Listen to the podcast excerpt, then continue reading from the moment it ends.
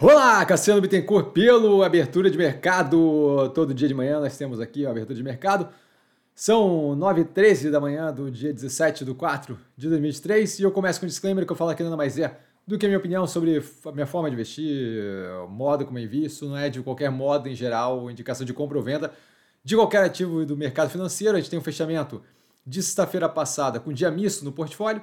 Tá? O fechamento da semana naturalmente leva à redução é, do volume, tá? Então, em geral, as pessoas tendem ali a não tomar risco para o final de semana como um todo, então mais do que natural, mas ainda assim, volumes em níveis mais recuperados versus que a gente via semanas atrás com volume muito, muito, muito reduzido.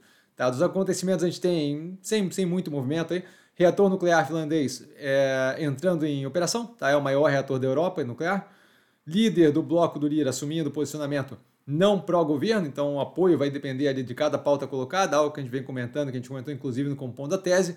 As vendas do varejo dos Estados Unidos caindo mais do que esperado em março, mais um fator ali que reverbera é, no arrefecimento da inflação. Aqui no Brasil, os serviços caindo 3,1% em janeiro. Então, novamente, mais um fator aí que tem reflexo muito provável nesse maior arrefecimento que a gente vê da inflação recentemente. Semana começa Temporada de balanço do primeiro trimestre de 2023, a gente tem aí Romi e os Minas, então uma, basicamente uma musbucha, um aperitivo que a gente vai ter para justamente o começo mais agressivo dessa temporada de balanço da semana que vem. No canal a gente tem tanto Reels quanto Shorts, então Reels no, no Instagram e Shorts aqui, justamente explicando melhor ali partes da análise que a galera eventualmente talvez tenha dificuldade, uma dificuldade ou outra de compreender, a gente está justamente procurando é, dá uma clareza melhor naquilo ali. Então, só dá uma olhada no canal que a gente tem ali o Entendendo a Análise, tá?